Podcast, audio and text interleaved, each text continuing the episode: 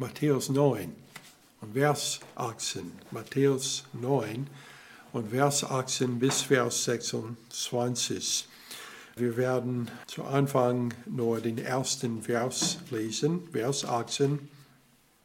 Und als er dies mit ihnen redete, siehe, da kam ein Vorsteher, fiel vor ihn nieder und sprach, meine Tochter ist eben gestorben, aber komm und lege deine Hand auf sie, so wird sie leben. Lass uns beten. Vater, wir haben gerade ein Vers gelesen, wo wir erfahren, dass Jesus hat dieses äh, Tochter von äh, dieser ähm, Mann, der war ein Vorsteher in der Synagoge und Jesus hat seine äh, Tochter auferweckt. Und Vater, wir danken dir für diese Geschichte, denn es äh, sagt etwas auch über uns, dass wenn wir äh, an Jesus äh, glauben, wenn wir ihn angenommen haben, dass wir werden auch, wenn wir sterben, äh, auferweckt und werden immer mit, mit ihm dann sein. Und Vater, wir danken dir dafür. Bitte hilf uns, diese Geschichte zu verstehen. Ich bitte in Jesus Namen. Amen. Die Geschichte, von denen ich ein kleines Teil schon gelesen habe in Matthäus 9, äh, ist die erste von drei Erweckungen, die Jesus während seines Dienstes auf Erden durchgeführt hat. Ähm, der Bericht in Matthäus ist irgendwie äh, etwas kürzer als der gleiche Bericht äh, in Markus und Lukas. Tatsächlich beginnt Matthäus seine Geschichte erst, wenn das Mädchen bereits tot war. Also wir werden ähm, zuerst ein bisschen von der Geschichte lesen in Markus, damit wir können das gesamte äh, Geschichte äh, besser äh, verstehen.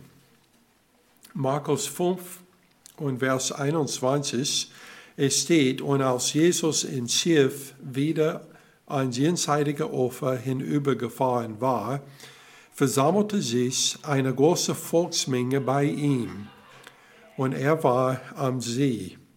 Und siehe, da kam einer der Obersten der Synagoge namens Jairus, und als er ihn erblickte, warf er sich ihm zu Füßen, und er bat ihn sehr und sprach, meine Tösterlein liegt in den letzten Zogen komme doch und lege ihr die Hände auf, damit sie gesund wird und am Leben bleibt.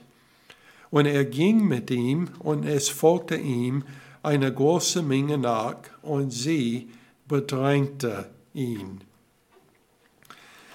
Ein Vergleich mit der Chronologie in Matthäus, und wir sehen, dass es gibt äh, mehrere Sachen, die geschehen waren zwischen dieser erste Mal, dass Jairus zu Jesus gekommen war und dann später in Matthäus, wo er zum zweiten Mal zu ihm gekommen war. Ähm, und in dieser äh, Stelle in Matthäus, das was dazwischen geschehen war, wir finden Jesus in einem Haus und er hat gelehrt und Fragen religiöse Beantworter beantwortet. Äh, und äh, er hat dann den Gelähmten geheilt, der durch das Dach zu ihm untergelassen wurde. Äh, es kann sein, dass Jairus war einer von diesen religiösen Beantworter, der da war.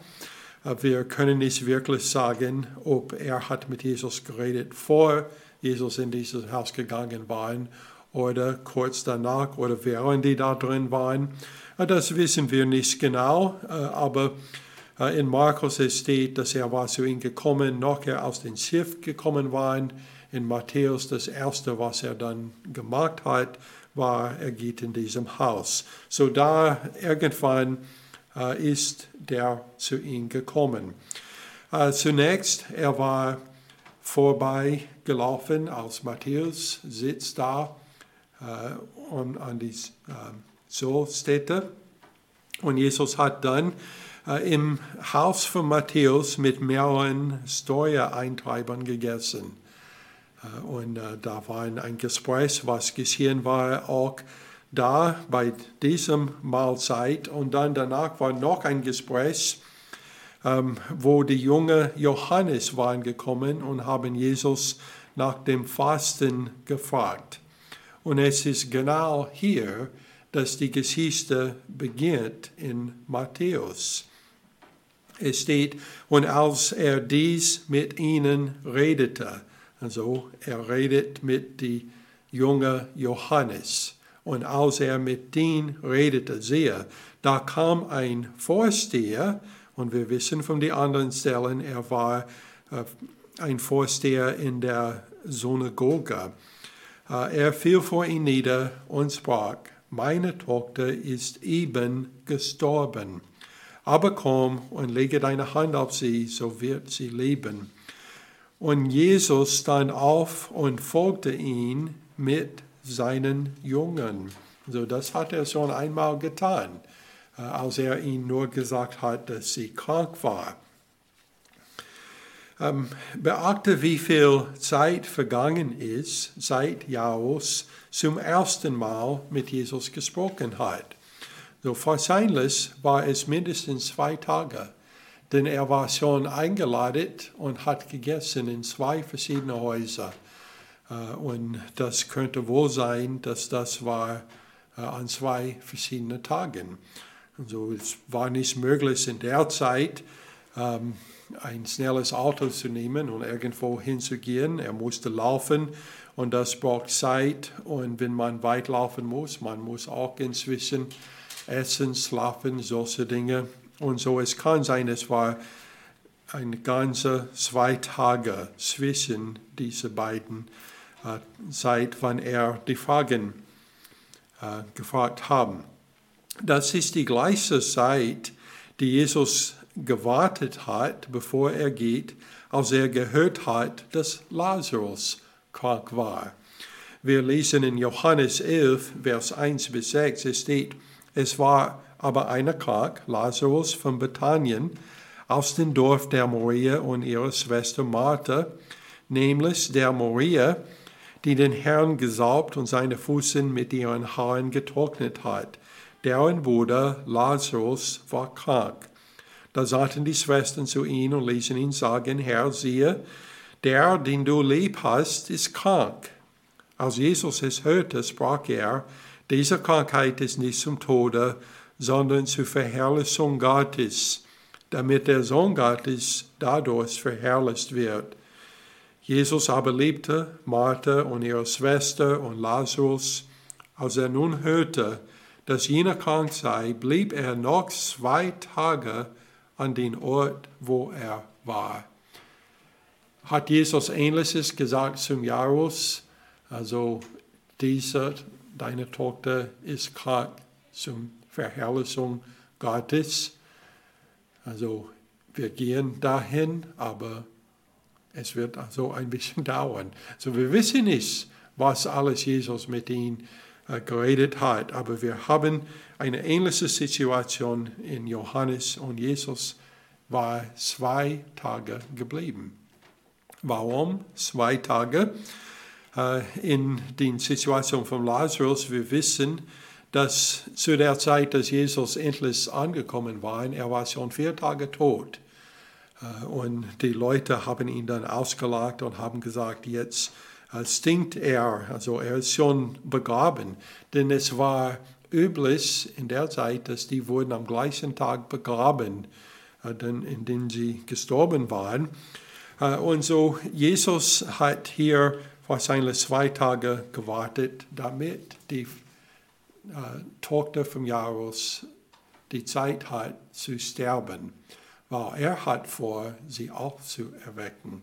Und das kann man nicht tun, wenn man da ankommt, vor sie stirbt. Also man kann sie nicht heilen und auch sterben lassen. Also sie muss erst sterben und dann kann sie auferweckt werden. Und er hat vor, das zu tun, äh, damit Gott verherrlicht wurde.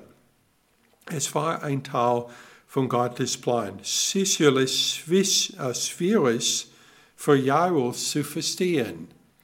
Aber wir haben gemerkt, er hat sehr viel Glauben. Und wir merken hier, dass sein Glauben hat nicht aufgegeben, wenn Jesus nicht sofort gekommen war, auch nicht, wenn seine Tochter gestorben war. Lass uns die zwei Versen vergleichen. Erstens Markus 5, 23. Er sagt beim ersten Mal, mein Tösterlein liegt in den letzten Zügen. Komme doch und lege ihr die Hände auf, damit sie gesund wird und am Leben bleibt. Also das ist sehr viel Glauben zu glauben, dass wenn Jesus einfach kommt und die Hand darauf legt, dass sie wird nicht mehr krank sein, sondern sie wird gesund und am Leben bleiben. Eigentlich sein Glaube ist noch stärker, zwei Tage später, nach sie tot waren. Denn es steht in Matthäus 9, Vers 18, meine Tochter ist eben gestorben aber komme und lege deine Hand auf sie, so wird sie leben. Er glaubt nicht nur, dass Jesus fähig war, sie zu heilen, sondern er glaubt auch, dass er war fähig, sie aufzuerwecken, wenn sie stirbt. So wir, wir finden es immer schwierig, wenn wir kennen jemanden, der tot ist. Wir wissen nicht, wie wir beten sollen.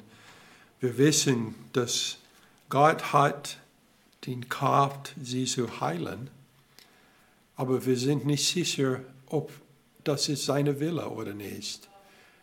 Äh, Jesus hat gesagt in Johannes, dass es ist seine Wille, dass seine Kinder sein oder mit ihm sein würden, wo er ist.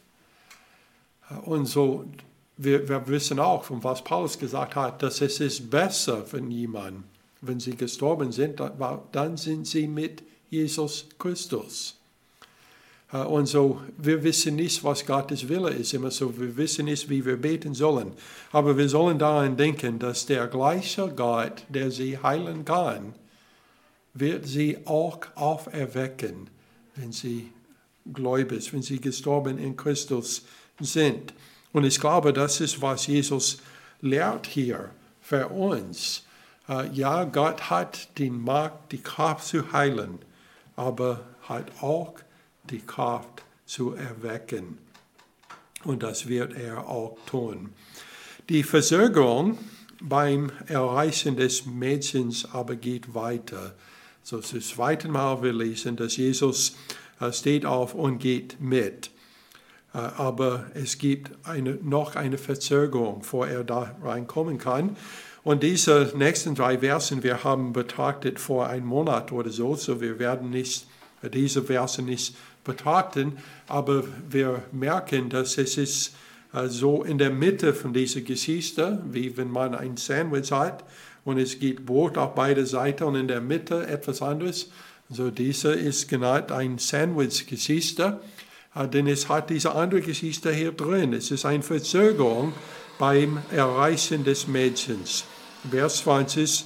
Und siehe, eine Frau, die zwölf Jahre Blutflusses war, trat von hinten herzu und rührte den Saum seines Gewandes an. Denn sie sagte bei sich selbst, wenn ich nur sein Gewand anrühre, so bin ich geheilt. Jesus aber wandte sich um sah sie und sprach, sei getrost, meine Tochter, dein Glauben hat dich gerettet. Und, dies, und die Frau war geheilt von jener Stunde an. Es ist interessant, dass diese Frau war zwölf Jahre krank. Die Tochter von Jairus war zwölf Jahre alt. Also zwölf Jahre davor. Gott hat schon einen Plan für die beiden. Und beide wurden dann äh, zu Ende geführt an den Tag. Markus 5, Vers 35. Äh, die Geschichte jetzt geht weiter und es steht, während er noch redete, also das ist die Rede, die er mit dieser Frau gehabt hat, die er gerade gehabt hat. Während er noch redete, kamen etliche von den Leuten des Obersten der Synagoge und sprachen, deine Tochter ist gestorben, was bemusst du den Meister noch? Also Jesus wusste schon, dass, er, dass sie gestorben war und Jairus wusste das auch. Aber die Leute, also seine Diener, haben gemerkt, wie schwierig es war, für Jesus weiterzukommen. Und die waren nicht gläubig und haben nicht gedacht, dass es lohnt sich, dass Jesus kommt. Und so die haben gesagt, also lass ihn in Ruhe, äh, deine Tochter ist schon tot. Also lass uns einfach zurückgehen, sie begraben und dann ist die Sache vorbei. Jesus hat es aber gehört was sie gesagt hat. In Lukas 8, Vers 50 steht, dass da es aber Jesus hörte, antwortete er ihn und sprach, fürchte dich nicht, glaub nur, so wird sie gerettet werden. Nicht auferweckt werden, sondern gerettet werden. Äh, also Jesus müsste, dass sie versteht, dass es gibt viel mehr als nur um, ob man ist gesund oder nicht, oder leben, lebendig oder nicht, sondern es geht um den Zustand des Seele, dass man wird errettet. Das ist auch sehr wichtig. Markus 5, Vers 37 steht, und er ließ niemand mitgehen, als Petrus und Jakobus und Johannes, den Bruder von Jakobus. Und er kommt in das Haus des Obersten der Synagoge und sieht die Getümmel, wie sehr sie weinten und heuten. So, wir verstehen das nicht genau, denn unsere Kultur ist etwas anderes als die äh, Kultur da. Wenn äh, eine Bekannte von uns gestorben ist, wir werden ähm, meistens nicht am gleichen Tag die begraben mussten, sondern wir haben ein bisschen Zeit. Ähm, also manchmal äh, eine längere Zeit, aber mindestens ein paar Tage. Äh, und dann äh, die Familie kommen zusammen und die Freunde und können dann so das feiern. Aber dieses Weinen und Heulen ist nicht so häufig. Also manchmal ein bisschen wenn man zuerst hört, wenn es unerwartet ist. Ähm, und äh, oft sieht man Tränen bei einer Trauerfeier. Aber in dieser Kultur, Weinen und Heulen war ein Teil davon. Selbst von den Ärmsten wurde erwartet, dass sie mindestens drei professionelle Trauernde einstellen, um über den Verlust eines Familienmitglieds zu weinen und heulen. Also ich kann nicht das begreifen. Also ich gehe einfach auf die Straße und finde drei Leute, die sind professionelle, die kommen und weinen und heulen und spielen auch Instrumente. Also das kann ich nicht vorstellen, äh, dass man würde das tun. Aber das ist, was sie immer gemacht hat, wenn jemand gestorben war in der Zeit.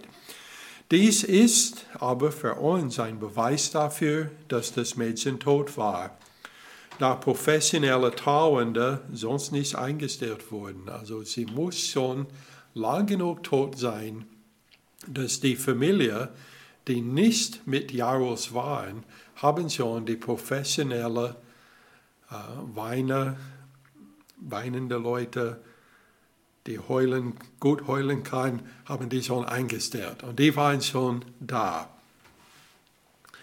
Noch ein Beweis ist, dass wenn die Professionelle eingekommen waren, die hätten das bemerkt, wenn sie nicht wirklich tot wären. Also die, sie waren Professionelle, die würden reinkommen, werden sehen, ja, sie ist wirklich tot und dann könnten die anfangen mit ihrer Weinen und Heulen. Vers 23, als nun Jesus in das Haus des Vorstehers kam und die Pfeife und das Getümmel sah, also die Pfeife, also die mussten mindestens zwei Pfeife und dann eine dazu, der weinen und heulen kann. Das war die Mindestzahl. Also er hat die Pfeife und das Getümmel gesehen. Spricht er zu ihnen, entfernt euch. Denn das Mädchen ist nicht gestorben, sondern es schläft. Und sie lachten ihn aus. Sie wussten, dass sie schon tot war. Markus 5, Vers 39 steht, und er geht hinein und spricht zu ihnen, was lärmt ihr so und weint? Das Kind ist nicht gestorben, sondern es schläft. Was ist der Unterschied zwischen sie ist gestorben und sie schläft? Gestorben ist endgültig. So, gestorben ist eine Trennung. Und wenn man gestorben ist, dann man lebt nicht weiter. So in Wirklichkeit, wenn wir glauben an eine Auferstehung, dann Sterben ist nicht endgültig. Es ist viel schlimmer als den normalen Schlaf, wo man kann vom Selbst allein aufwachen, aber Gott ist mächtig und er kann uns in der Inside auch erwecken. Und so jeder, der stirbt, der gläubig ist, wird wieder leben. Und so hat Jesus gesagt, es schläft. Lukas 8, Vers 53, und sie lachten ihn aus, weil sie wussten, dass sie gestorben war. So in Matthäus 9, Vers 25, als aber die Menge hinausgetrieben war, ging er hinein und ergriff ihre Hand und das Mädchen stand auf. So, Matthäus hat das sehr kurz erzählt. Wir können mehr erfahren von den anderen Stellen. Markus 5 und Vers 40 steht, nachdem er alle aber, nachdem er aber alle hinausgetrieben hatte, nahm er den Vater und die Mutter des Kindes mit sich und die, welche bei ihm waren, und ging hinein wo das Kind lag. Also die Eltern und Petrus, Jakobus und Johannes, die alle waren reingegangen. Zweifellos hat Jesus den Eltern auch dabei tröstende Worte gesprochen. Vielleicht die gleichen, die er zu Martha gesagt hat, bevor er ihren Bruder von den Toten auferweckt hat. Wir lesen in Johannes, dass es steht, dass Jesus weinte. Und ich denke, wahrscheinlich hat er das auch getan mit den Eltern äh, von dieses äh, Mädchen. Johannes 11, Vers 25 bis 26, wir haben die Worte, die Jesus Martha gesagt hat. Es steht, Jesus spricht zu ihr, ich bin die Auferstehung und das Leben. Wer an mich glaubt, wird leben, auch wenn er stirbt. Und jeder, der lebt und an mich glaubt, wird in Ewigkeit nicht sterben. Glaubst du das? Es steht nicht, ob Jesus sowas gesagt hat. Aber ich denke, es ist wohl möglich, dass er das oder ähnliches gesagt hat, um den Eltern zu trösten. Markus 5, 41, es steht, und er ergriff die Hand des Kindes und sprach zu ihm, Talita komi. Das heißt übersetzt, Mädchen, ich sage dir, steh auf. Und jeder, der heute stirbt, der gläubig ist, sie warten auf den Tag, wenn Jesus wird eine von diesen beiden Worten sagen. Also Taliti Talita muss er nicht sagen zu jeder, denn nicht jeder ist ein Mädchen. Aber das zweite Wort, Komi, wenn wir das hören, wir werden auferstehen, wenn Jesus das sagt. Vers 42, und sogleich stand das Mädchen auf und ging umher. Es war nämlich zwölf Jahre alt und sie gerieten außer sich vor Staunen. Lukas 8, 55 steht, und ihr Geist kehrte zurück. Und sie stand augenblicklich auf, und er befahl, ihr zu essen zu geben, und ihre Eltern gerieten außer sich. Er aber gebot ihnen, niemand zu sagen, was geschehen war. Warum hat er gesagt, die sollen das nicht bekannt geben? Wir wissen das in Johannes, dass er hat Lazarus auferweckt. Und das hat geführt zu den Palmensonntag, wenn die ganze Menge von Leuten waren da gekommen und haben gesagt, äh, gepriesen sei äh, ihn. Also, und die Pharisäer und Schriftgelehrte haben dann entschieden, ihn zu kreuzigen. Jetzt ist es näher zum Anfang sein Dienst.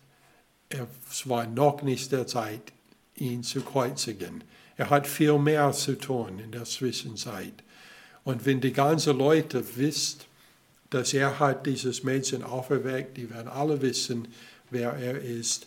Und das könnte dann zu schnell zu den Kreuzigungen kommen. Und so, Jesus hat gesagt, also sagt es nicht, aber das hat nicht so gut funktioniert. Vers 26 von Matthäus 9. Und die Nachricht hiervon bereitete sich in jener ganzen Gegend, dass Jesus hat dieses Mädchen von den Toten erweckt. Er hat sehr viele Wunder schon getan. Er hat der Gelähmte geheilt.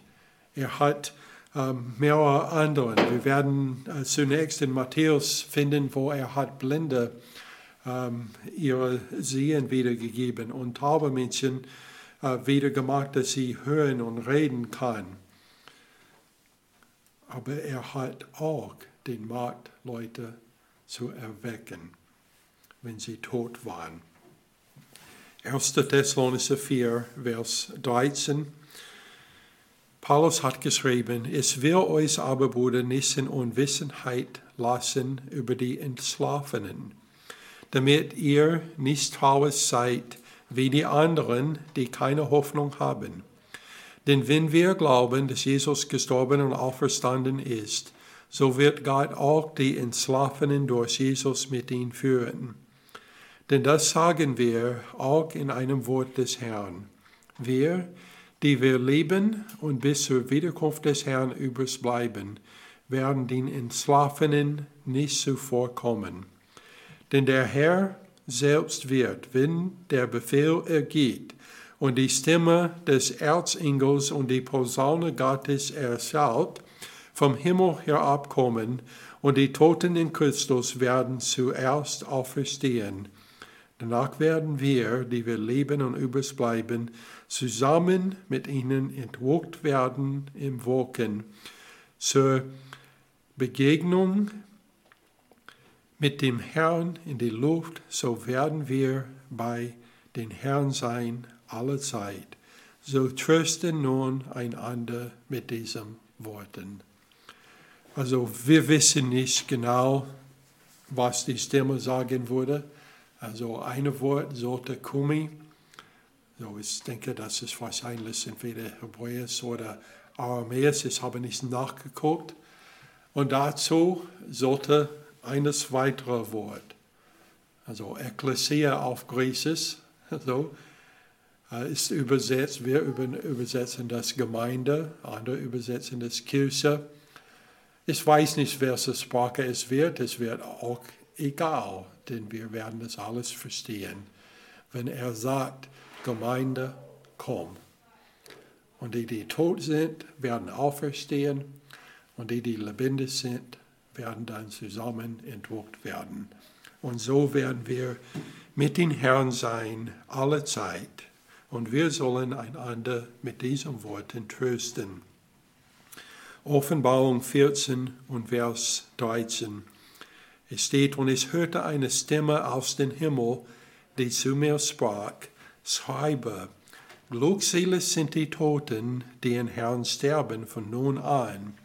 Ja, spricht der Geist, sie sollen ruhen von ihren Mühen, ihre Werke aber folgen ihnen nach. Die Werke, die ihnen nachfolgen, müssen in der jetzigen Zeit gemacht werden.